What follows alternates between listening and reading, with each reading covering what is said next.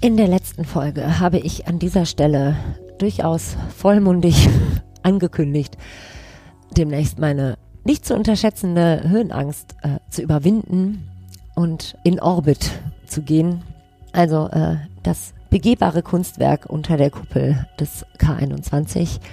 Das Netz, das da gespannt ist, wo man sich in schwindelerregender Höhe, ob jetzt mit Höhenangst oder nicht, es ist einfach objektiv sehr hoch. ähm, ja, in das man sich da begeben kann und rumklettern kann, wie gesagt. Das Kunstwerk ist ähm, seit zehn Jahren da. Am 7. Januar sollte Schluss sein, weil tatsächlich die Instandhaltung vor allem auf der sicherheitstechnischen Seite nicht zu unterschätzen ist und aufwendig. Täglich wird kontrolliert, ob da auch keine Gefahr besteht für äh, Besucherinnen und Besucher, die sich daran begeben wollen. Tatsächlich wurde heute am 20. Dezember bei dieser täglichen Kontrolle etwas gefunden. Irreparable Schäden wurden gefunden. Einmal am Hauptseil und ein Volumenverlust in, da sind so Ballons drin, die so ein bisschen äh, für, ja, Balance für Balance, die für den statischen Ausgleich sorgen in diesem Netz. Und einer dieser Ballons hat ein wenig äh, Volumen verloren. Und deswegen äh, ist jetzt die Entscheidung gefallen, dieses Kunstwerk jetzt schon zu schließen und abzubauen. Also tatsächlich ein paar Wochen vor dem geplanten Schluss.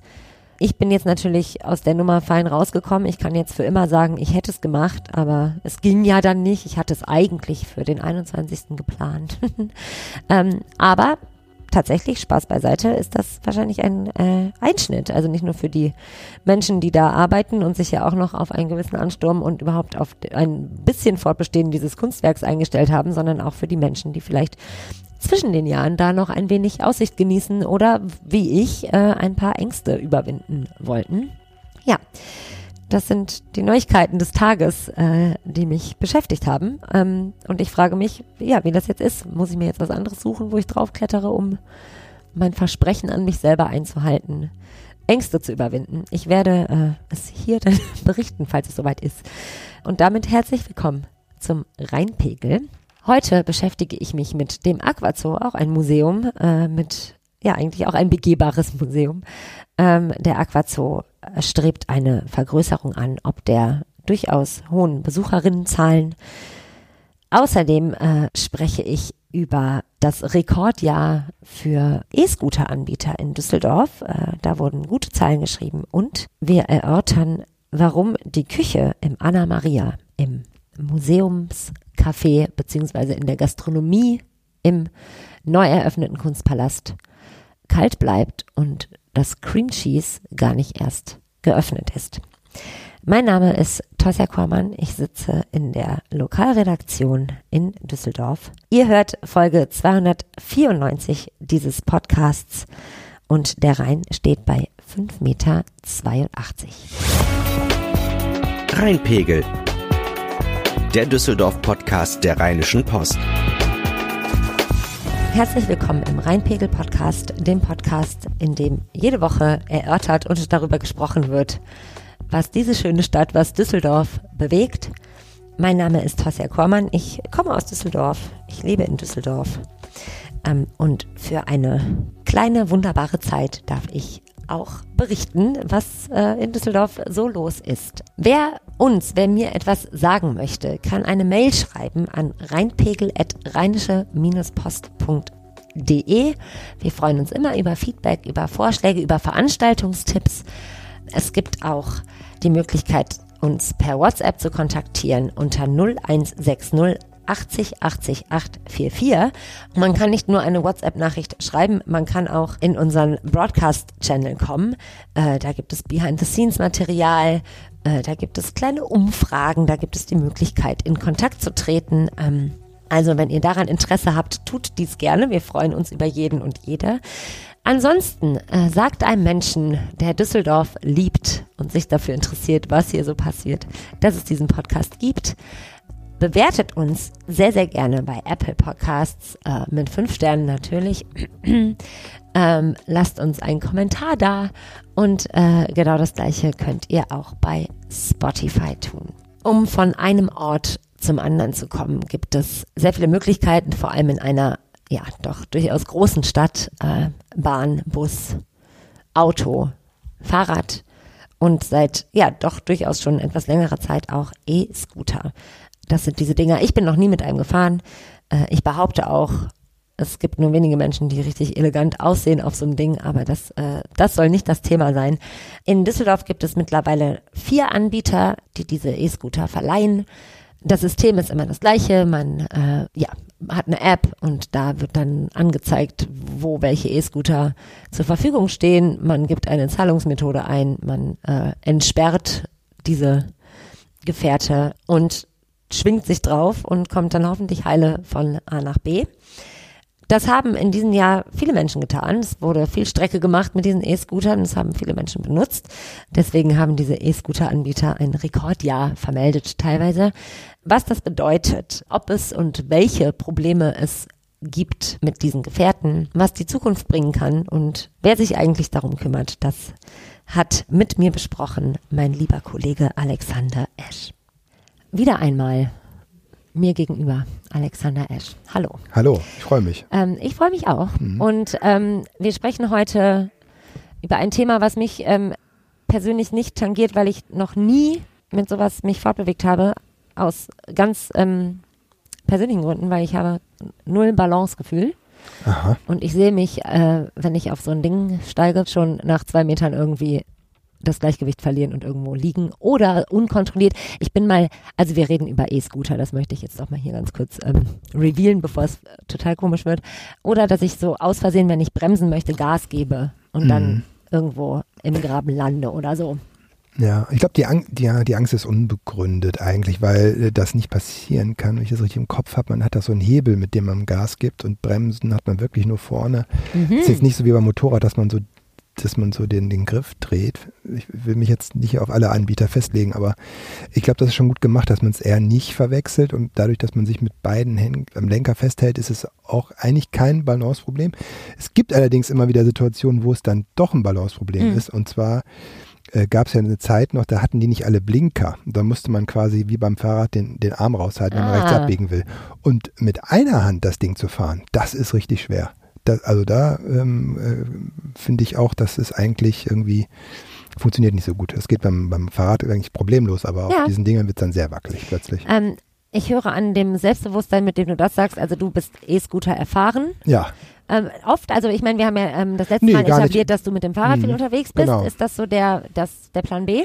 Genau, ja, der Plan B ist eigentlich immer das, was dann da ist. Ja, verstehe. Und da äh, habe ich mich wirklich äh, nach, ich habe wirklich alle Apps eigentlich, glaube ich, von allen Anbietern auf dem Handy mhm. irgendwie mhm. und je nachdem, ob das Leihfahrrad oder E-Bike oder E-Scooter dann in der Nähe ist, mhm. dann, dann nutze ich das auch, ja. Da will ich irgendwie die Möglichkeit haben, das zu tun, wenn, wenn man es irgendwie mal braucht. Ja. Und die Situation gibt es dann doch immer wieder mal. Ja dass man irgendwo hin will, wo man jetzt das Fahrrad dann nicht mehr stehen haben will oder das Fahrrad ist gerade mal kaputt ja. oder was auch immer. Das ist natürlich praktisch, ne? dass man es mhm. quasi äh, ja nur für die Strecke benutzt. Genau, von A nach B. Mhm. Von A nach B.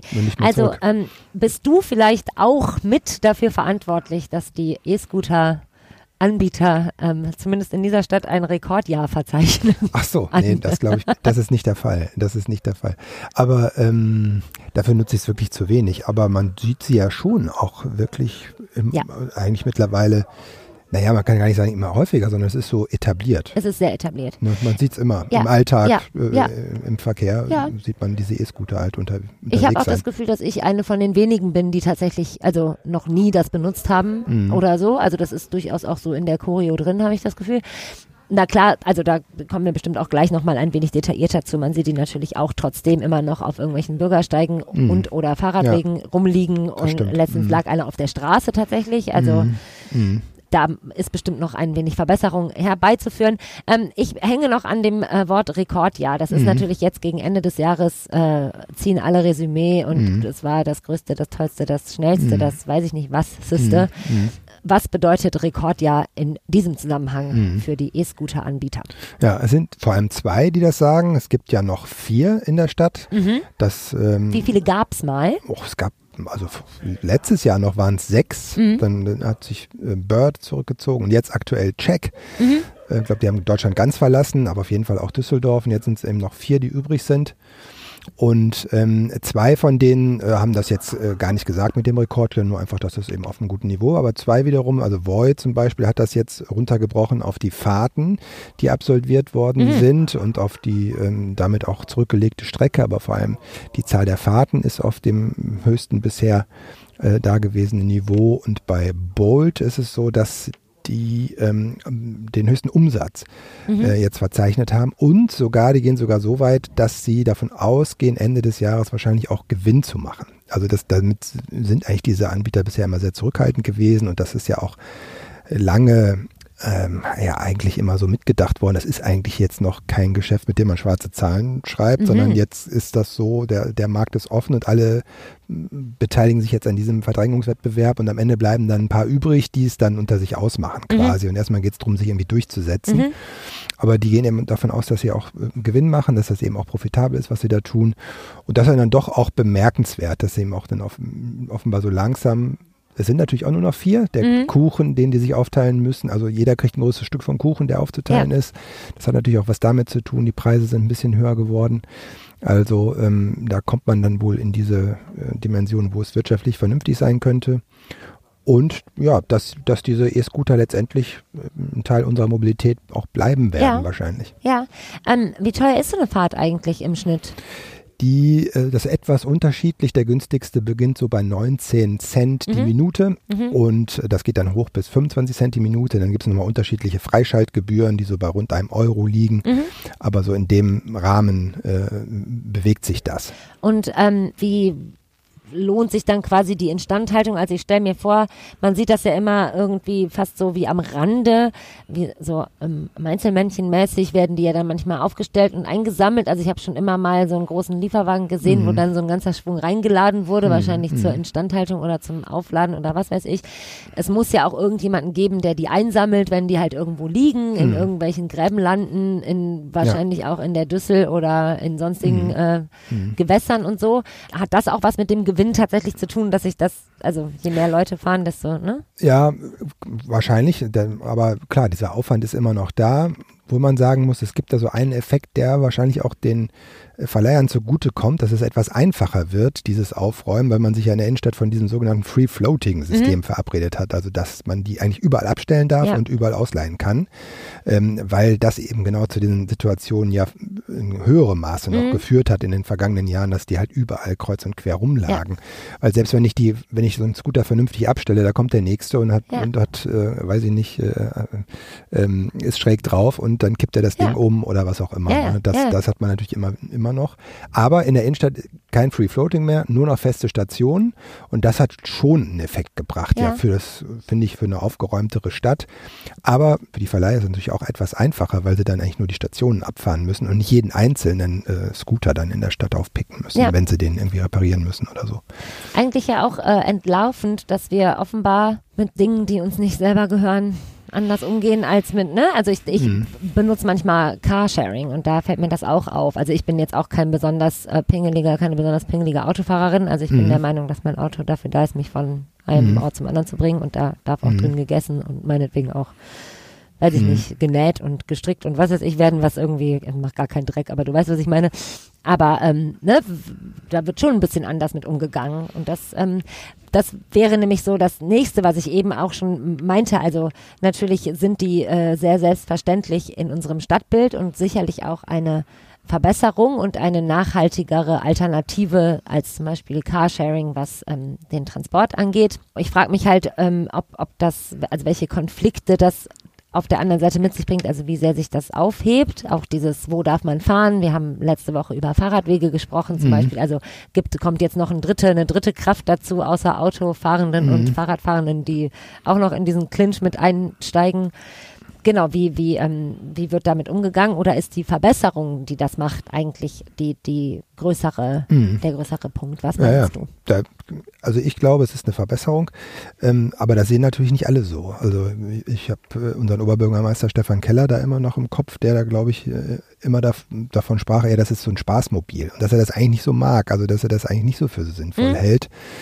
Und ähm, allerdings ganz interessant, das sagen die Verleiher auch, aber das hat auch unsere Stadttochter ähm, Connected Mobility äh, in so einer Untersuchung rausgefunden, dass dass, dass die schon sehr gezielt in den Pendelzeiten vor allem eingesetzt werden, mhm. dieses E-Scooter. Mhm. Ne? Also morgens und abends äh, offenbar sehr gezielt, um von A nach B zur Arbeit oder wieder zurückzukommen. Ja. Und dass es äh, am Wochenende die Ausleihzahlen eher zurückgehen. Also das, das spricht so sehr gegen diese gegen diese Spaßthese, sondern eigentlich eher dafür, dass es eben ein weiteres, eine weitere Möglichkeit mhm. ist, so eine Mikromobilität sagt man ja, äh, die zu nutzen, um äh, dann in der Stadt unterwegs zu sein. Und ähm, mir ist das dann am Ende, ist, finde ich, das ist das egal, ob es ein Fahrrad ist oder ob es so ein, so E-Scooter ist. Klar kann man sagen, beim Fahrrad brauche ich diesen E-Motor vielleicht nicht, also vielleicht dann noch ein bisschen nachhaltiger oder so, aber eigentlich ist es äh, ja eine weitere Möglichkeit und ich finde, sobald das, das, an, das alternative Angebot zum Auto und da ist ja, das ist ja nun dann auch politischer Wille in der Stadt, dass man gucken will, diese Alternativen auch zu stärken, ja. weil man da irgendwie an Grenzen gerät, ähm, dieser autogerechten Stadt, dann das dass das dann noch willkommen ist, wenn, wenn das eben auch so, vor allem wenn es auch angenommen wird von den Leuten. Ich finde, das spricht ja auch dann dafür, dass, ja. dass wenn die Nachfrage da ist und es wird genutzt und es wird eben dann auch offenbar ja auch sinnvoll genutzt, äh, eben in diesen Pendelzeiten, dann spricht das eigentlich dafür. Und warum, ja. dann gibt es eigentlich kaum einen Grund, das äh, dann irgendwie zu unterbinden. Oder Paris hat es ja verboten sogar. Ne? Also das, äh, ja, spannend. Mh. Meinst du, es wird auch verboten, weil es tatsächlich äh, ja, für, also gibt es irgendwie schon Statistiken oder so, ob es mehr Leute gibt, die mit E-Scootern zusammenkrachen im äh mhm. Ja, es, es, gibt, es gibt da schon natürlich äh, gewisse Unfallzahlen, die habe ich jetzt nicht äh, ja. die Statistik irgendwie da. Ja. Aber, aber es ist ähm, schon so, ne? Mh, mhm. Ja, das ist Natürlich muss man das auch dann wieder alles in Relation setzen. Wenn natürlich mehr Leute Fahrrad fahren oder E-Scooter fahren, dann gibt es natürlich auch mehr Unfälle mit ja. diesen Verkehrsmitteln und man hat natürlich da auch keine Knautschzone. Da ja. muss man eben gucken, dass man die Städte eben auch äh, so umplant und umbaut, dass äh, man da auch möglichst ja. sicher mit diesen ähm, mikromobilen Gefährten unterwegs ist. Ja, beziehungsweise ich habe das Gefühl, dass diese E-Scooter dadurch, dass sie halt ja fast so sind wie so ein Spielzeug, also am Anfang sehen die ja so aus mit diesem, ne, mhm. man steht da so drauf, so ein bisschen Skateboard. Ja, man kennt es halt auch aus genau, der Kindheit, ne? Das, dass, ja. dass die mhm. schon eher dazu verleiten, vielleicht mal noch anders durch so eine Fußgängerzone sich zu slalomisieren als mit einem Fahrrad. Also ne, so dieses, äh, dass man mhm. da ja noch mehr oder noch weniger Grenze hat zwischen FußgängerInnen und, und Leute, die das benutzen, einfach weil man da noch leichter Weißt du, also mit dem mhm. Auto fahre ich natürlich nicht einfach auf dem Bürgersteig im besten Falle. Mhm. Mit dem Fahrrad ist es schon wieder eine Schwelle mehr und mit diesen E-Scootern finde ich noch eine mhm. niedriger, so meine ich das. Obwohl ich, wenn ich das an meinem eigenen Verhalten mhm. äh, nachvollziehe, dann äh, breche ich die Regeln äh, eigentlich gleichermaßen, ob ich mit dem Fahrrad unterwegs bin oder, oder mit dem E-Scooter. Okay. Und ähm, beobachte das eigentlich auch so. Ne? Also mhm. Also auch die Fahrradfahrer findet man natürlich auf dem, äh, auf dem Bürgersteig, ne? das äh, beim, beim E-Scooter auch. Und das Fahrrad ist deutlich schneller unterwegs als ein E-Scooter mhm, ja, normalerweise. Ne? Der ist ja wirklich bei 20 km/h gedeckelt, ja. der E-Scooter. Und das ist beim Fahrrad natürlich nicht der Fall. Ja. Da ist man ja schnell bei 25 oder 30 ja. sogar. Mir fällt gerade auf, dass es, es gibt keine Helmpflicht ne, für E-Scooter. Nee. Gibt's Spannend. nicht. Wie ist das mit Alkohol? Was ist, ich weiß, dass es an Karneval gab es ja so ähm, auch Tests, dass man irgendwie so mhm. Reaktionstests mhm. machen musste, bevor genau. man den freischalten konnte und so. Gibt es auch wieder. Jetzt ja. vom, vom Bolt beispielsweise hat das schon angekündigt. Silvester wird das ja. wieder so sein. Und da muss man erstmal den Reaktionstest bestehen, mhm. um dann fahren zu dürfen. Ich verstehe. Ähm, Gibt es da irgendwie Ideen? Also jetzt gibt es noch vier Anbieter in, in der Stadt. Mhm. Ähm, also wie, wie, kann ich mir das vorstellen? Sind die so sehr konkurrenzig oder ziehen die an einem Strang? Gibt es da irgendwelche Pläne mhm. stadtintern vielleicht das irgendwie, ne, dass man sagt, das ist jetzt, plant die Stadt selber einen Anbieter zu stellen? Also mhm. wie ist das? Also es ist, wie gesagt, am Anfang schon äh, eigentlich ja so ein, so ein Wettkampf gerade, ja. wer äh, überlebt am Ende und mhm. wird dann diesen Markt irgendwie, ja, weiß nicht, betreiben, obwohl das natürlich immer auch ein dynamischer Prozess ist. Aber ähm, es wird auf Dauer jetzt nicht so sein, dass die Stadt jetzt selber was macht, sondern es werden diese Anbieter sein. Aber es wird jetzt eine Ausschreibung geben am Anfang des Jahres, ähm, wo am Ende dann drei noch übrig bleiben. Mhm. Dass, dass man halt also auch diese Zusammenarbeit mit den Verleihern so ein bisschen konzentrierter gestalten will und ja, wahrscheinlich dann doch ein bisschen besser planen kann und so weiter. Also es werden dann von den Firmen wahrscheinlich nur drei dann übrig bleiben am Ende. Mhm. Ja, und es gibt natürlich so einen Verband, der die auch alle, der für die alle spricht, so die Interessen vertritt, aber am Ende ist es schon auch ein Konkurrenzkampf. Die Frage mhm. ist dann, inwieweit dann auch so Unternehmen dann wieder zusammengehen oder ja. vielleicht Übernahmen stattfinden ja. oder so in ja. diesem Bereich. Spannend. Meinst du, es werden mehr E-Scooter oder mehr Fahrräder? Also was wird sich durchsetzen? Leihfahrräder oder E-Scooter? So auf lange, lange Sicht. Tja, kann ich fast gar nicht vorhersagen. Also ich stelle bei mir nur fest, ich nehme dann doch lieber ein Fahrrad als ein Mhm. E-Scooter, fühle mich da wohler drauf. Ich finde, auch weil man schneller unterwegs sein kann, aber auch diese Situation, dass man mit einer Hand so schlecht unterwegs ist auf den Dingern, dass man da wirklich immer mit beiden Händen gut festhalten muss und so, da fühle ich mich auf dem Fahrrad irgendwie flexibler, wohler und das finde ich irgendwie noch das sinnvollere Verkehrsmittel für mich. Und ich finde, bei aller Liebe und allem Respekt für alle Menschen, richtig elegant sieht niemand aus auf so einem E-Scooter. Ah, du hast mich noch nicht gesehen, wie ich da draufstehe. Mensch. Nee, aber es gibt wirklich, aber man- aber manchmal fällt einem das doch auf, oder? Dass dann einer so irgendwie so ganz elegant sein, sein ein Bein hinter das andere gestellt hat und so. Und halb so wie so ein Surfer da drauf steht oder so. Ja, vielleicht Oder so halb gelangweilt. Ja, ja so Das, man kann das schon ne? auch mit Stil machen. Mhm. Ich weiß nicht, ob ich das so teile. Vielleicht sehe ich das durch einen bestimmten äh, Filter, weil ich einfach, weil, ich selber mir nicht zutraue, wie ich schon anfangs gesagt habe. Also ich sehe mich Probier da das mal aus. Das ist wirklich, es tut nicht weh und das, irgendwie ist das ja doch auch lustig, mal sowas auszuprobieren. Ich werde das ausprobieren. Ich Ja. habe ja gerade im Dezember Vielleicht ist ist ja, ja mache ich ja alles, mhm. was ich sonst nicht mache. Deswegen äh, ist Ja. das. diese Frage des Spaßmobils, das ist natürlich auch vielleicht eine Frage des Neuen. Das Mhm. ist ein neues Phänomen und alle wollten es mal ausprobieren. Mhm. Und dann äh, ist das natürlich am Anfang vielleicht auch so, dass so ein, so ein, so ein Mobil entsprechend genutzt wird, Mhm. ne? so zum, zum Spaß haben, zum Auszuprobieren. Aber vielleicht ist dieser Effekt des Neuen auch mal so langsam weg und dann setzt oder kommt, kristallisiert sich mehr und mehr heraus, was nun das eigentlich wirklich der Sinn dieses Ja. Dings ist. Ne? Ja, das finde ich tatsächlich, ähm, das, das merkt man, dass es nicht nur zum Beispiel Jugendliche sind, die das benutzen, ne? Oder sondern auch durchaus, ja, wie Mhm. du da jetzt ja auch schon er erzählt hast, äh, wenn es zu Pendelballungszeiten und so, ich kann mir Mhm. auch vorstellen, gibt es auch ähm, Orte in der Stadt, wo man das besonders sieht? Also um die Uni rum, um irgendwie ums Bankenviertel gibt es ja nicht ein Bankenviertel. Hauptbahnhof vor allem ja, ist wohl eine, einer so, ein- so ein klassischer Start- und Zielort einfach. Mhm. Ne? Von da aus dann so weiter in die Innenstadt. Mhm. Das ist so eine klassisch, klassische Ja. Route, würde ich sagen. Ja, Ja. also dann doch auch Menschen, die ja einfach äh, Mhm.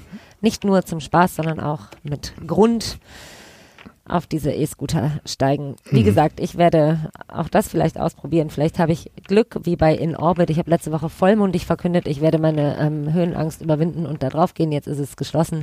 Vielleicht werden bis nächste Woche Ja. alle E-Scooter abgeschafft und ich muss da auch nicht drauf. Ich glaube nicht. Ähm, vielen Dank. Ein weiteres Sehr Mal. gerne. Und ähm, ja, wie immer, fahr vorsichtig. Ja, Und- danke ebenfalls. Bis zum nächsten Mal. Ja, ciao. Hier ist jetzt eine kleine Pause und äh, es läuft auch ein wenig Werbung. Mit so einem E-Scooter kann man äh, ja dann ganz wunderbar, wenn man sich denn drauf traut, kleine und große Ausflüge machen auch, nicht nur äh, zur Arbeit kommen oder zur Schule und wieder zurück. Zum Beispiel in den Nordpark und da in den Aquazoo. Der Aquazoo ist äh, ein ja durchaus beliebter Ort für Düsseldorferinnen und Düsseldorfer. Ähm, ich habe jetzt erfahren, was mich erstaunt hat, dass es äh, tatsächlich für Menschen außerhalb der Stadt gar nicht so äh, bekannt ist, dass es den Aquazoo gibt. Äh, das soll sich ändern. Auch der Aquazoo hat einen, ja, einen Besucher hoch vermeldet in diesem Jahr. Und das wirft wieder die Frage auf, ob es nicht sinnig wäre, diesen Ort zu vergrößern und dann auch natürlich die Strahlkraft über die Stadtgrenzen hinaus damit ein wenig zu verstärken. Christopher Trinks war im Aquazoo und hat Informationen mitgebracht. Ein weiteres Mal sitze ich mit meinem geschätzten Kollegen Christopher Trinks in der Düsseldorfer Lokalredaktion. Ähm, letzte Woche ähm, gab es hier kleine Gespräche darüber, wie gemütlich dieser Konferenzraum ist. Wie findest du so? Auch nach drei, vier Monaten habe ich mich noch nicht ganz eingelebt hier, muss ich Ich sagen. verstehe. Irgendwie mag ich, dass der, also äh, für alle, die es nicht sehen können, es ist ein relativ klassischer Konferenzraum mit so einem Tisch und so Stühlen, aber mit Glaswänden. Und ich finde das irgendwie schön, weil man alles sieht, aber doch für sich ist. Aber man hört leider auch alles. Das das Man Problem. hört auch alles. Ähm, ein bisschen, und jetzt pass mal auf, wie ich hier das hinkriege, ist das wie im Aquarium. wir, wir sitzen hier in diesem Glaskasten. Ähm, genauso wie die Bewohnerinnen und Bewohner des Aquazoos im Nordpark in Goldsheim. Ähm, ich möchte ganz zu Beginn eine kleine Anekdote erzählen, beziehungsweise einen Umstand hier offen machen. Ich bin in Goldsheim aufgewachsen ähm, und auch da äh, nicht weit äh, vom Aquazoo äh, zur Schule gegangen. Und ich bin, naja, eine Zeit lang zwischendurch auch nicht immer sehr regelmäßig zur Schule gegangen und immer wenn ich nicht in die Schule gehen wollte, bin ich in den Aquazoo gegangen. Deswegen kenne ich den Aquazoo so gut wie meine linke und rechte Westentasche. Genau, und deswegen finde ich das auch aus äh, persönlichen Gründen sehr schön, dass wir heute über diesen Ort sprechen. Der Aquazoo hat ein neues Gesicht bekommen vor schon sechs Jahren. Sechs Jahre ungefähr, genau. Und in diesem Jahr gibt es einen Besucherinnenrekord. Absolut. Was bedeutet das? Also was bedeutet Rekord in diesem Fall? Und hast du eine Idee, woran das liegen könnte? Ja, der Aquazoo hat dieses Jahr einen Meilenstein geknackt. So hat es zumindest Aquazoo-Direktor Jochen Reiter ungefähr formuliert. Es waren nämlich 509.000 und ein paar gequetschte BesucherInnen. Sehr lustig, wenn es wirklich so ein paar gequetschte ja. sind. So. Können ja noch ein paar kommen, das wäre also nicht vorbei. genau. Äh, über 500.000 Menschen haben auf jeden Fall den Aquazoo in diesem wow. Jahr besucht und das ist natürlich eine tolle Zahl. Das, ist, das zeigt, dass die Menschen in der Stadt vor allen Dingen den Aquazoo schätzen. Da ist aber noch so ein bisschen das Optimierungspotenzial, das wurde auch gleichzeitig damit vorgestellt. Nämlich ein Großteil der Menschen, so wie du, äh, mhm. äh, die den Aqua zu besuchen, kommt tatsächlich aus der Stadt mhm. und geht auch gerne mehrmals im Jahr dahin, nämlich zwei Drittel. Das hat eine Marktforschungsanalyse herausbekommen. Und deswegen will der Aquazoo ein bisschen größer werden, ein bisschen wachsen und damit auch über die Stadtgrenzen hinaus. Weil das noch nicht so, also das kann man ja bestimmt auch irgendwie festhalten und so. Also das bedeutet jetzt du als gebürtiger Leverkusener, wenn ich das so genau. ähm, hier verraten darf, habt ihr jetzt keinen Schulausflug in den Aquazoo wahrscheinlich gemacht. Leider nicht. Ähm, und das ist aber ein bisschen das Ziel. Das ist, wie, wie einmalig ist der Aquazoo hier in der Region? Also. Also man muss sagen, generell NRW ist tatsächlich weltweit, habe ich mir sagen lassen, oder zumindest hat man mir das dort gesagt, ähm, die Region mit der größten Zoodichte. Mhm. Also es gibt nirgendwo so viele Zoos und dazu zählt der Aquazoo auch wie in unserem äh, schönen Bundesland. Aber diese Aquazoo ist tatsächlich insofern besonders, weil er eine Mischung ist eben aus Zoo oder beziehungsweise Aquazoo, Naturkundemuseum. Er hat nämlich ja auch die, die Sammlung äh, von Löbbecke. Ich kenne jeden Stein in diesem Gebäude, jeden Stein. Ich war auch tatsächlich schon mal unten im, im Archiv und mhm. äh, habe da, ich glaube, das sind 50.000 mhm. kleine Exponate mhm. und alte Schmetterlinge und Muscheln, die der Naturkundeforscher Löbbecke da zusammengetragen hat. Äh, genau, und das ist gleichzeitig aber eben auch ähm, eine Forschung und Artenzuchterhaltungsstation mhm. und hat damit damit so, so eine dreigeteilte Rolle. Ja. Und das ist tatsächlich in der Kombination äh, relativ einmalig. Ja, apropos Artenschutz, also wir sprechen jetzt gleich darüber, dass der Aquazoo, genau, es soll erweitert werden, es soll vergrößert werden, es soll vielleicht auch ein wenig modernisiert werden, obwohl da ja die Frage ist, genau, wie sehr ähm, kann man so einen Ort modernisieren genau. und digitalisieren und all diese Dinge. Ähm, das äh, finde ich auch ein interessantes äh, Ding, da, wenn wir das gleich nochmal kurz berühren, weil es lebt ja auch ein wenig von diesem Charme, den Absolut. es halt hat. Auch dieses Gebäude mit der Kuppel und, und ne, so es ist ja alles ein bisschen 80s Vibe. Definitiv. Ähm, Artenschutz, also dass die das da ähm, für sich machen und auf sich auf die Fahne geschrieben haben, ist klar, aber ist das auch was, was die Besucherinnen und Besucher berührt? Also das, es gibt ja auch ein relativ großes pädagogisches Angebot. Es gibt den Artenschutz-Euro, habe ich gelesen. Genau. Was bedeutet das? Ja, das ist äh, der zweite große Erfolg, den der Aquazoo am Montag verkünden konnte.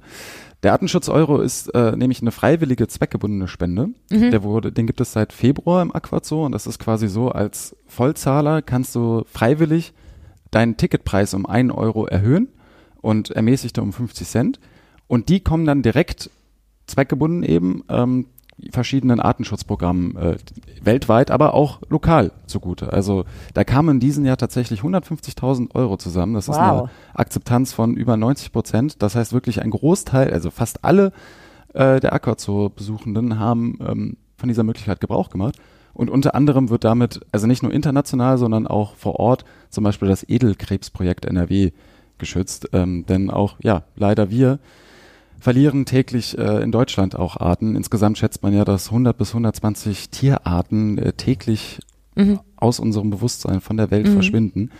Und ähm, das hat der Aquazoo-Direktor Jochen Reiter auch ziemlich prägnant formuliert mit den Worten, wir fahren voll vor die Wand. Dementsprechend sind solche Artenschutz-Euros, glaube ich, wichtiger denn je. Ja, ich mag, dass es in Düsseldorf Edelkrebse gibt. Also das, was denn sonst? Mein Gott. Ähm, jetzt gibt's also diesen Besucherrekord. Ich stelle mir jetzt vor, da sind äh, 500.000 und noch ein paar gequetschte Menschen irgendwie äh, schieben sich da durch die Hallen äh, ähm, bis ins Tropenhaus an den Krokodilen vorbei. Das war früher übrigens, also ich äh, werde jetzt hier nicht müde, auch persönliche Erfahrungen mit einbringen zu lassen. Also dieses Tropenhaus war früher ein, eine Mischung aus Grusel und Wonne zugleich, weil wir wussten, so Krokodile können auch springen. Man hat aber manchmal tagelang gar kein Krokodil, also ich war jetzt nicht ständig in diesem Aquarium, ne? aber manchmal hat man auch gar keine Krokodile gesehen. Dann war es irgendwie immer so dieses komische, feuchte, warme. Mhm. Dann flogen da so ein paar ähm, Schmetterlinge rum. Es war wirklich, man ist rein. Ich, ich habe da letztens, äh, war ich mit meiner Nichte noch mal im Aquarium und dann habe ich mit meinen Schwestern noch mal so drüber gesprochen. Ähm, man ist da rein und es war wirklich immer so, hoffentlich kommen wir hier wieder raus. Und am Ende sind es halt irgendwie zehn Meter, die man da über diese Holzplanken läuft, einmal um die Ecke und dann ähm, ist man ja auch schon wieder draußen. Und das war ja irgendwie, ja, stelle ich mir vor, wie sich diese ganzen Menschen da jetzt äh, durchlavieren und ähm, wie soll so diese Vergrößerung aussehen? Also was ist das tatsächlich konkret? Was gibt es da für Pläne? Kannst du da schon was zu sagen? Da soll jetzt zumindest eine Machbarkeitsstudie erstmal zu gemacht werden. Ähm, Dafür hat der Rat der Stadt tatsächlich auch nochmal äh, in den schwierigen Haushaltsberatungen Mitte Dezember nochmal 100.000 Euro locker gemacht. Ähm, das Problem nämlich ist, der Aquazoo liegt ja im Nordpark und der Nordpark ist zu großen Teilen denkmalgeschützt. Ja. Da könnte es durchaus natürlich wieder Problematiken geben mit der Erweiterung. Gleichzeitig aber muss die Erweiterung eigentlich irgendwann zwangsläufig kommen, denn das hat der Aquazoo auch so formuliert, die Auflagen der Tierhaltung ähm, zum Tierschutz, die aktualisieren sich natürlich ständig. Und dementsprechend könnte es sein, dass äh, irgendwann der Aquazoo nicht nur aus ethischen Gründen, sondern eben auch aus tierschutzrechtlichen Gründen Tierarten auch abgeben muss, weil der Platz nicht da ist. Wie konkret das also erweitert werden kann, das ist jetzt erstmal noch ganz weit Zukunftsmusik. Was man allerdings sagen muss, also das weißt du ja selber aus deinen Besuchen, es gibt nur diese eine kleine Toilettenanlage mhm. für 4500 Tagesgäste, ist das ein bisschen wenig. Gastronomie, es gibt zwar das Nordpark Café, aber das ist ja im Winter leider geschlossen. Das ist auch, glaube ich, ist das nicht ganz zu? Ah, das mhm, Ich glaube schon. Stimmt, da gab es immer zu. sehr gute Waffeln und Kakao, mhm. aber ja. Mh. Genau, aber ohnehin, das hat im Winter auch immer geschlossen ja. gehabt. Da haben sie so einen Foodtruck manchmal davor ja. stehen. Äh, auch der Museumshop, was ja eigentlich total schön ist für die Kinder dann äh, im Nachgang nochmal irgendwie so einen Clownfisch oder so einen Pinguin als, als Plüschstelle mitzunehmen, so als kleine Erinnerung. Aber dieser Shop ist halt echt winzig. Das sind nur so ein mhm. paar Vitrinen neben der Kasse. Also alles in allem, der Aquazoo ist mittlerweile ja an seine Kapazitätsgrenzen angekommen und muss eigentlich in irgendeiner Form in den kommenden Jahren nochmal erweitert werden. Ja, das ist tatsächlich jetzt ein Punkt, das würde ich gerne mal ähm, kurz anreißen, ein wenig auf der Metaebene. Also dass Zoos ähm, ja sowieso vielleicht ein bisschen outdated sind und dass es da sehr viele verschiedene Meinungen, äh, eigentlich mhm, gibt es nur zwei klar. Meinungen, ja oder nein, also so differenziert ist das glaube ich nicht. Ähm, das sei jetzt mal dahingestellt. Wir nehmen jetzt den Aquazoo als das, was es ist. Also es ist ein Zoo, wo auch Sachen passieren, die halt dem Artenschutz zugutekommen und so. Und ähm, es gibt ja auch ein wirklich großes pädagogisches Angebot, was ja auch irgendwie schön ist. Und tatsächlich verbinde ich, ja, ich habe auch auf der Bank vom Aquazoo meine ersten Zigaretten geraucht, aber ähm, ich verbinde damit auch tatsächlich ein bisschen so eine Art Einfachheit im Sinne von what you see is what you get. Also du hast die Aquarien, du hast das Pinguinbecken, es gab ja auch noch ähm, Haifische und so, das ist ja jetzt, glaube ich, alles seit der Re Restaurierung, Renovierung, Instandsetzung, alles nochmal, also hat sich ja auch die Belegschaft ein wenig geändert. Dann hat man diese Kästen neben den Aquarien, wo man draufdrückt und dann wird erleuchtet, was da gerade drin rumschwimmt mhm. oder kriecht oder hüpft. Ähm, also es ist ja irgendwie so schön schlicht in, und schlicht ist keine Wertung. Es bedeutet nicht, dass das mhm. irgendwie nicht modern ist, aber es hat ja schon diesen Charme, auch dass zum Beispiel der Museumsshop relativ überschaubar ist. Und dann gibt's die Postkarten, die es schon gibt, seit ich mich erinnere. Ähm, was also durchaus jetzt schon fast wann fängt man an, sich zu erinnern? Also 39 Jahre schon. So. Also, ne? Und ähm, klar, das Klo mit diesen Schließfächern und so, das ist was anderes und dass es da jetzt irgendwie kein Café gibt und so, aber irgendwie der Charme dieser ganzen Einrichtung, auch mit dem, mit der Steineabteilung dann, wie ich es nenne, und diesen ja, wirklich, ich habe einen Geruch in der Nase, ich habe ein, ich hab einen, einen Klima auf der Haut, also so, ne, wie es da ist, da ist es ja auch immer ein bisschen warm drin. Dann diese Haken, an die man seine Mäntel hängt, also mhm. Mit diesem sehr langen, mit dieser sehr langen Anmoderation an, auf meine Frage, die wir uns jetzt alle schon denken können, ist, ist das eigentlich, also tut das diesem ganzen Ding gut, wenn das jetzt auch erweitert, modernisiert wird. Also auch das, wie gesagt, dieses Gebäude an sich mit diesen Teichen davor, wo auch wahrscheinlich immer irgendwelche Menschen irgendwelche Schildkröten reinsetzen, weil sie denken, die gehören da irgendwie besser hin und so. Also mhm. ja. Ja, also ich glaube, was dem Aquazoo nicht gut tun würde, und ich glaube, das sind auch nicht die Gedankenspiele hier in Düsseldorf, ist, dass man jetzt äh, nochmal ein riesiges Show-Aquarium baut, wie mhm. man es vielleicht kennt mit irgendwelchen Seehund-Shows oder sowas, die ja man ja auch durchaus kontrovers betrachten kann. Äh, zwar hat der verstorbene Oberbürgermeister Joachim Erwin in seinem politischen Testament damals schon 2008 gefordert, baut ein Aquarium mit internationalem Anspruch. Also das hat er quasi seinen Nachfolger mitgegeben. Aber ich glaube, das ist nicht das, was die Stadt und was sich auch der Aquazoo äh, ja. wünscht. Es ist, wie du sagst, der größte außerschulische Lernort der Stadt. Ähm, es hat eine große pädagogische Abteilung, die wirklich auch interessante Sachen macht. Also ich hatte da jetzt letzte Woche habe ich da auch in einer öffentlichen Führung äh, teilgenommen, wo es um die Fortpflanzung, also mhm. pikanten Details äh, aus dem Liebesleben der Krake, des Bitterlings oder des Buntbarsches ging. Total spannend, kann ich sehr empfehlen. Gibt's zu Valentinstag wieder. Mhm. Ähm, Klar.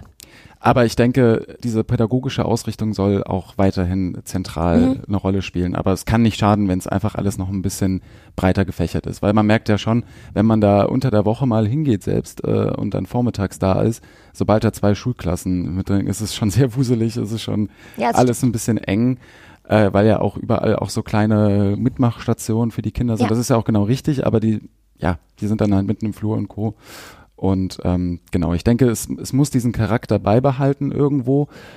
Aber es könnte nicht schaden, wenn es alles noch ein bisschen, auch für die Tiere vielleicht ein bisschen breiter wäre und wenn dann ja. auch der Artenschutz, äh, die Zuchtprogramme, die haben ja vor allen Dingen Reptilienschutz äh, sich auf die Fahne geschrieben, wenn das alles noch ein bisschen mehr Raum bekommt, ich glaube, da können alle von profitieren. Ja, ich finde das äh, sehr spannend, weil ich jetzt gerade gedacht habe, klar, die Tiere müssen das ja auch irgendwie mitmachen, dass, ähm, also jetzt schon den Umbau mhm. und dann ja nochmal. Also es ist ja bestimmt auch stressig für die ganzen Fische und ähm, Absolut. Im kommenden Jahr wird ja auch gerade eine neue Sanierung sogar ja. nochmal gemacht, weil ein Teilbereich des Aquazoos schon wieder äh, einen Wasserschaden hat, ja. der aus diesen riesigen Sanierungsmaßnahmen, die ja sowieso schon zig Baupannen hatte mit erfrierenden Tropenpflanzen und Gläsern, die nicht ganz, die nicht dick genug waren von den Aquarien und was weiß ich was.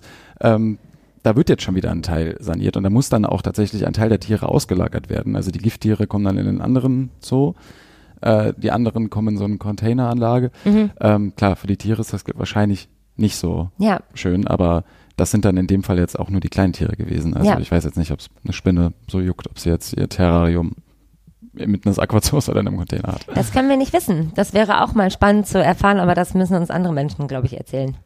Äh, also Menschen, die mit Tieren sprechen können. ähm, und gibt es so offensichtliche Hürden, die, die noch ähm, umschifft werden müssen, um das, also das sind ja jetzt, es gibt jetzt diese Machbarkeitsstudie und so, aber gibt es schon Obstacles in the way, wo man jetzt schon sagt, das wird wahrscheinlich schwierig oder ist das, könnte das eine relativ smooth Sache werden. Also ich denke, abseits des, dieses Denkmalschutz, den ich hm? schon angesprochen habe, noch nicht, aber da muss man wirklich sagen, das ist jetzt gerade so in den Kinderschuhen. Das ist eine ganz alte Forderung. Also wie gesagt, die wird, glaube ich, alle paar Jahre mal vom Freundeskreis oder von verschiedenen Stellen nochmal aufgegriffen, dass man den noch erweitern soll. Aber jetzt wird erst diese Machbarkeitsstudie ja. erfolgen. Im Sommer wird es dann dazu Ergebnisse geben oder sollen vorgestellt werden. Ich glaube, dann kann man erst sagen, welche Hürden da überhaupt noch zukommen. Und naja, wie wir leider aktuell wissen, sind Bauvorhaben in dieser Stadt leider nicht von der schnellen Natur. Ja. Von daher könnte es äh, noch ein paar Jahre dauern. Ja. Was äh, mich gar nicht unglücklich macht, ob der äh, etwas nostalgischen Verbindung äh, zu diesem Ort, dass der noch ein wenig so bleibt, wie er ist. Weil es ist sehr schön, ähm, eignet sich sicher auch für einen äh, Besuch zwischen den Feiertagen. Mal Hallo sagen. Auf jeden Fall. Ähm, den Krokodilen und den Schmetterlingen. Vielen, vielen Dank, Christopher Trinks, für das äh, mal wieder sehr schöne Gespräch und die vielen Informationen. Gehst du in Aquazoo mal privat auch? Also ja, ich war tatsächlich vor ein paar Jahren, ich gehe eigentlich einmal im Jahr, aber mhm. vor ein paar Jahren war ich äh, mit meiner damals noch ältesten Nichte. Jetzt habe ich noch ein paar Nichten dazu bekommen und vielleicht ergibt sich da bald nochmal zwischen den Jahren oder sowas die Möglichkeit, dass man da nochmal einen Ausflug hin macht. Sehr schön. Viel schön. Spaß auf jeden Fall. Dankeschön. Jetzt machen wir eine kleine Pause, in der läuft, was diesen Podcast möglich macht, und zwar Werbung. Wenn dann der Aquazoo vielleicht irgendwann mal vergrößert und erweitert ist, äh, wird es da vielleicht auch ein gastronomisches Angebot geben, ähm, Im neu eröffneten Kunstpalast im Ehrenhof ist das der Fall. Da ist beheimatet das Restaurant Anna Maria und die Bar Cream Cheese, die wieder aufgebaut wurde. Die war eingelagert ähm, mit Originalmöbelstücken und äh, Dekor. Und eigentlich ist die Idee, man ist da im Museum, man ist vielleicht in einem Konzert, man wohnt drumherum und ja, hat dann einen Ort, wo man was Schönes essen kann, wo man jetzt sitzen kann, wo man einen Drink nehmen kann. Erstaunlicherweise bleibt die Küche kalt, teilweise im Anna Maria. Das Cream Cheese hatte gar vergangenes Wochenende komplett geschlossen. Es liegt an Lizenzen, die nicht vergeben oder an Anträgen, die nicht komplett gestellt sind und wurden. Was das bedeutet, ein wenig Licht in dieses Dunkel bringt Uwe Jens Runau. In der berühmten Kuschelmuschel in der Düsseldorfer Lokalredaktion sitzt mir gegenüber mein lieber Kollege Uwe Jens Runau. Hallo. Einen schönen guten Tag, liebe Tosja. Schön, dass du wieder da bist. Bei mir vor dem Mikrofon. Sehr gerne. Ähm, jetzt geht es auf die Weihnachtszeit zu, beziehungsweise wir sind eigentlich schon fast wieder draußen. Was, glaube ich, äh, bei verschiedensten Traditionen und Ritualen, die jede Familie oder jeder Freundeskreis äh, oder so auch immer hat, glaube ich, verbindend ist, ist das Essen. Mhm. Ich glaube, alle essen an Weihnachten irgendwas Schönes, Gutes, Besonderes. Das stimmt. Das kann bei schlimm ausgehen. Ja, ich, ja, wobei es dieses Jahr, äh, wir sind bei der Schwägerin mhm. und äh, da gibt es den Klassiker, den ich aber nie, nie, nie bis jetzt äh, zu Heiligabend gegessen habe, aber es wird tatsächlich äh, Kartoffelsalat mit Würstchen geben. Oh, wow. Ja, und das ist wirklich das erste Mal in meinem Leben, dass ich an Heiligabend das esse. Aber warum nicht? Na, ist okay, ist okay. Aber es gibt ja auch Nachtisch und, und davor war es. Und, aber, aber das ist so wirklich jetzt so ganz, wie soll man sagen, basal. Ja, aber auch irgendwie, ich finde ja im, in der Schlichtheit liegt oft die Schönheit. Ja, und, ja. Äh, ähm, ja, ich bin gespannt, was du erzählst, wie es dann war, dieses Erlebnis, deine ja. Premiere, deine Würstchen- ja. und Kartoffelsalat-Premiere. Ähm, ein wenig ähm, mehr Auswahl ähm, bietet das die Gastronomie im Kunstpalast Richtig. Anna Maria. Ja, ja, das ja. Äh, ja, neu eröffnete Restaurant. Eigentlich eine sehr, sehr schöne Idee, dass man da sitzt im Ehrenhof in diesem ich merke gerade, heute zieht sich das Thema ähm, Glaswände durch. Wir haben auch schon über den Aquazoo gesprochen. Mhm. Also man sitzt ja da auch ein bisschen wie im Aquarium. Ja, das stimmt. Und guckt nach draußen. Ähm, und ja, wie gesagt, eigentlich eine schöne Idee. Man geht ins, ins Museum, in die Ausstellung, vielleicht in die Tonhalle. Ja vielleicht wohnt man drumherum oder macht ja. es hat nur das ist ganz Restaurant. wichtig, was du gerade sagst, weil das Restaurant ist auch außerhalb des Museumsbetriebes zu erreichen, mhm. äh, hat also eigene Zu- und Abgänge und äh, das soll auch so sein, dass das ein Treffpunkt wird, so auch fürs Viertel und so für alle Düsseldorfer. Ja, ähm, stelle ich mir auch sehr schön vor. Ähm, jetzt ist es ja so, dass man manchmal nach einem, ja, stellen wir uns mal vor, wir sind jetzt äh, in der Tonhalle bei einem Konzert. Das geht dann vielleicht, je nachdem, bis 22 Uhr. Und dann möchte ich danach noch eine Kleinigkeit. Eine Kleinigkeit essen ja. oder einen Drink nehmen. Ja. Zu dieser Gastronomie gehört ja auch die Cream Cheese Bar, mhm. die da neu aufgebaut wurde. Äh, ja, wieder aufgebaut eigentlich, ne? War ja. War eingelagert. Eingelagert. Ähm, genau wenn ich das richtig mitbekommen habe, ist das mit dem Zeitfaktor, da möchte ich die ganze Zeit drauf hinaus, nicht ja. so leicht. Die Öffnungszeiten ja. sind. Eigentlich ist es super, weil äh, da, ich habe das auch geschrieben zur Eröffnung, so ich sag mal Mitte November, die Eröffnung stand an, ein paar Tage später, dass es eben jetzt die lange ersehnte Gastronomie geben würde. Dann habe ich das da besichtigt.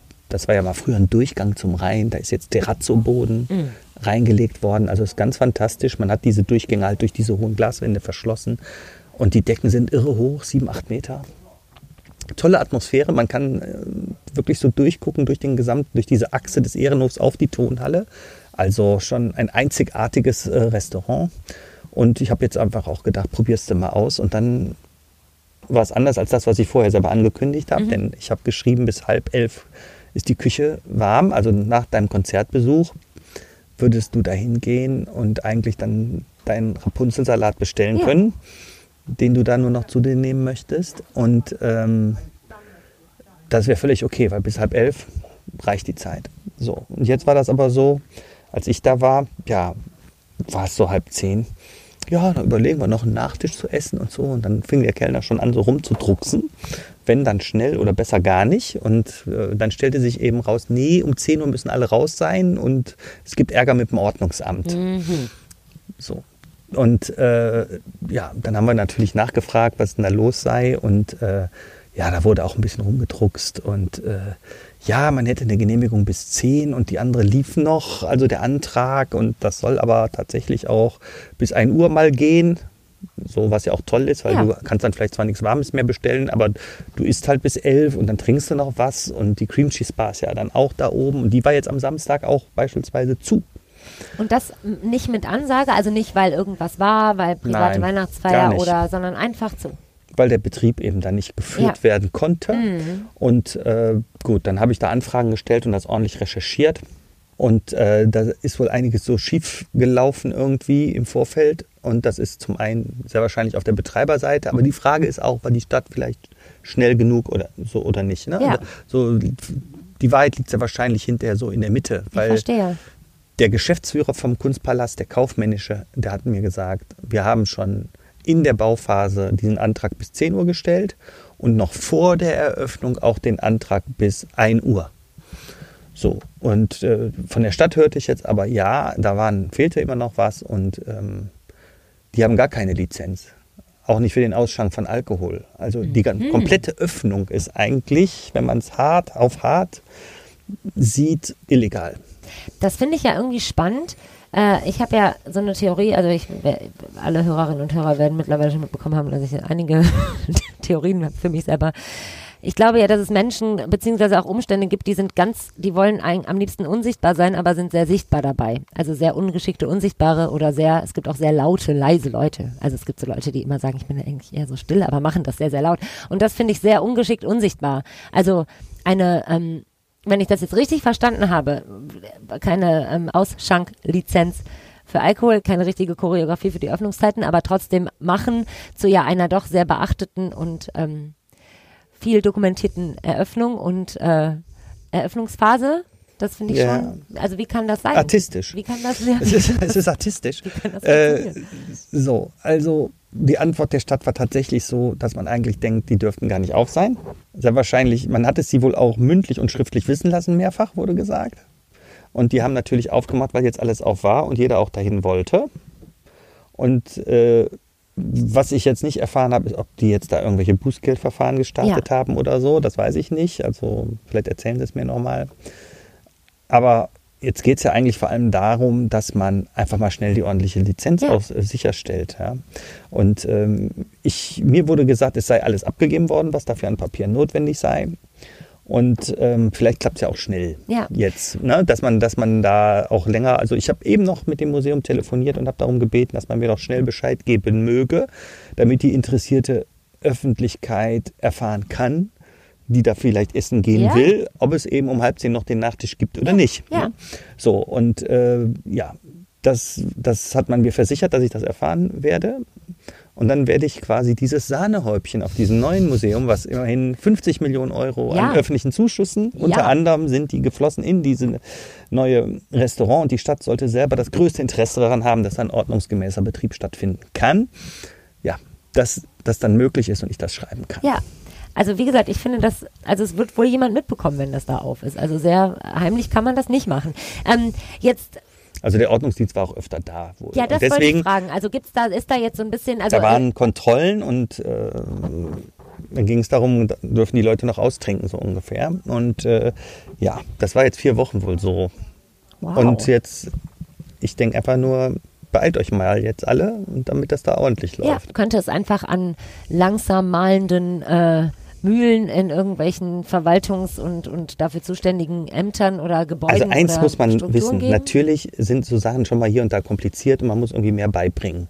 Und natürlich äh, ist es auch schon mal so, dass Menschen da irgendwas schludern. Aber es gibt so eine Art Standardantworten. Eine Standardantwort, an, wenn es eine Kritik an der Verwaltung gibt, ist immer die der Verwaltung, der Antragsteller hat nicht alles komplett eingereicht. Mhm. Das hört man auch im Bauwesen, ja, bei Architekten. Also selbst die erfahrensten Architekten irgendwie, ja, die schludern immer irgendwie auch. Ne? Also äh, wird so gesagt. Ne? Und äh, das glaube ich auch nur zur Hälfte. Deswegen sagte ich ja eben auch, die Wahrheit liegt vermutlich in der Mitte. Ja.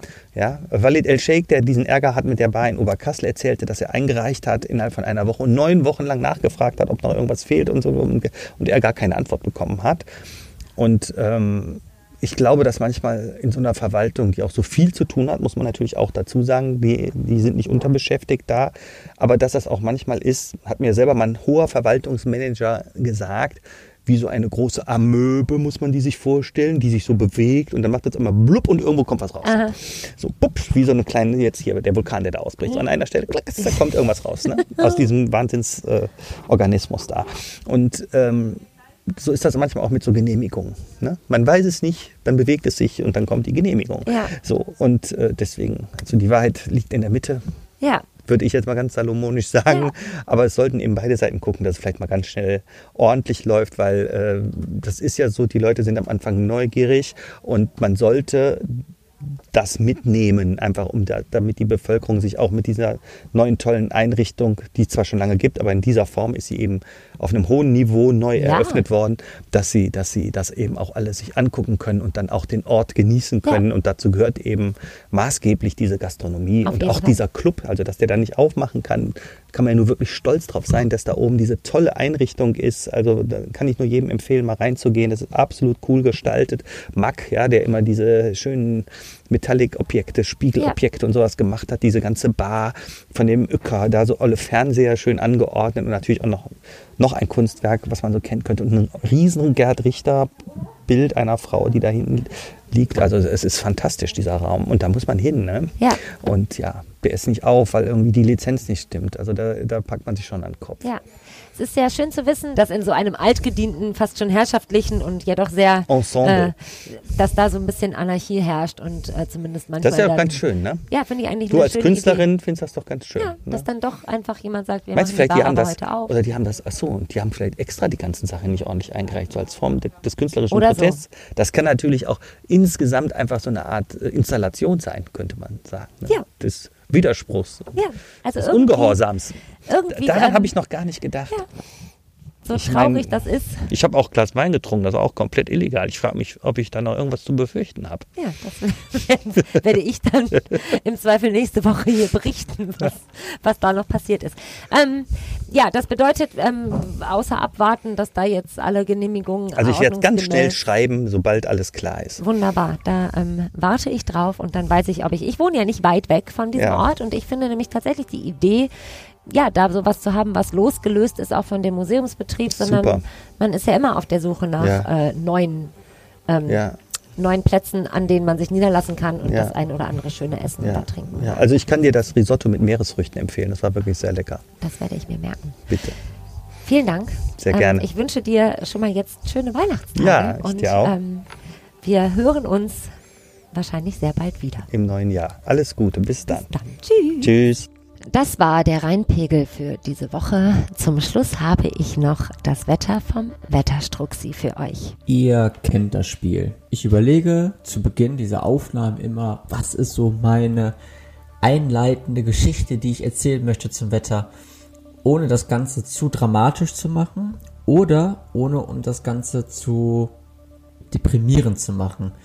Aber irgendwie bleibt mir keine andere Wahl, als zu sagen, Weihnachten fällt wirklich wortwörtlich ins Wasser. Grüße euch damit ganz herzlich zum Wochenendwetter und, naja, so ein bisschen zum Weihnachtswetter. Denn am Sonntag ist Weihnachten, wissen wir alle, und dementsprechend lohnt es sich ganz besonders, auf das Wetter zu schauen. Aber so richtig wie schön ist, ist halt eben nicht dabei. Wir gucken uns den Freitag an. Der Freitag bringt uns über den Tag verteilt immer wieder Regen. Vermutlich ist so rund um die Nachmittagszeit auch mal etwas länger trocken. Ansonsten bleibt das aber recht trüb und vor allem auch grau. Die Temperaturen liegen dann bei so etwa 5 bis 8, maximal 9 Grad. Dazu ist der Wind relativ äh, lebhaft unterwegs, erreicht so in Spitzenböen 50 Kilometer die Stunde. Dann kommt der Samstag, der wird nochmal einen Ticken windiger, je nach Modell. Es gibt auch einzelne Modelle, die nochmal Sturm berechnen. Ansonsten bleibt es bei ja, restlichen Regen, der zum Morgen und zum Vormittag noch fällt. Über den Tag verteilt ist es dann auch mal länger trocken. Am Abend kann es dann nochmal ein bisschen regnen. Temperaturen liegen dann bei etwa 7 bis maximal 10 Grad. Und wie gesagt, je nach Modell kann es auch nochmal sein, dass es nochmal deutlich windiger wird. Dann kommen wir zum Heiligen Abend. Der bringt uns über den Tag verteilt immer wieder Regen. Dieser kann gerade zum Vormittag und auch zum Abend auch kräftiger ausfallen. Und die Temperaturen liegen dann bei sehr milden 9 bis 11, vielleicht sogar 12 Grad örtlich. Und dazu ist es weiterhin recht windig. Stürmisch nicht unbedingt, aber relativ windig. Wir gucken noch auf die neue Woche, und zwar auf die folgenden Tage. Der erste Weihnachtsfeiertag bringt uns weiteren Regen. Gerade zum Mittag hin kann dieser auch mal kräftiger ausfallen. Auch der Wind bleibt weiter lebhaft und unangenehm bei etwa 9 bis maximal 10 bis 11 Grad. Und der zweite Weihnachtsfeiertag, der bringt uns mal so letzten Regen. Zum Abend hin kann es dann mal ein bisschen freundlicher werden. Der Wind fällt in sich zusammen und auch die Temperaturen gehen so langsam zurück. Je nach Modell sind so 9 bis 11. Einzelne Modelle gehen sogar schon auf 7 Grad zurück. Mir bleibt nichts anderes zu sagen als kommt möglichst trocken durch die Weihnachtstage, euch und euren Familien besinnliche und fröhliche Weihnachten und wir hören uns dann im nächsten Jahr wieder zum Wochenendwetter. Also bis dahin, bleibt mir gesund und euch das Allerbeste. Ciao, ciao.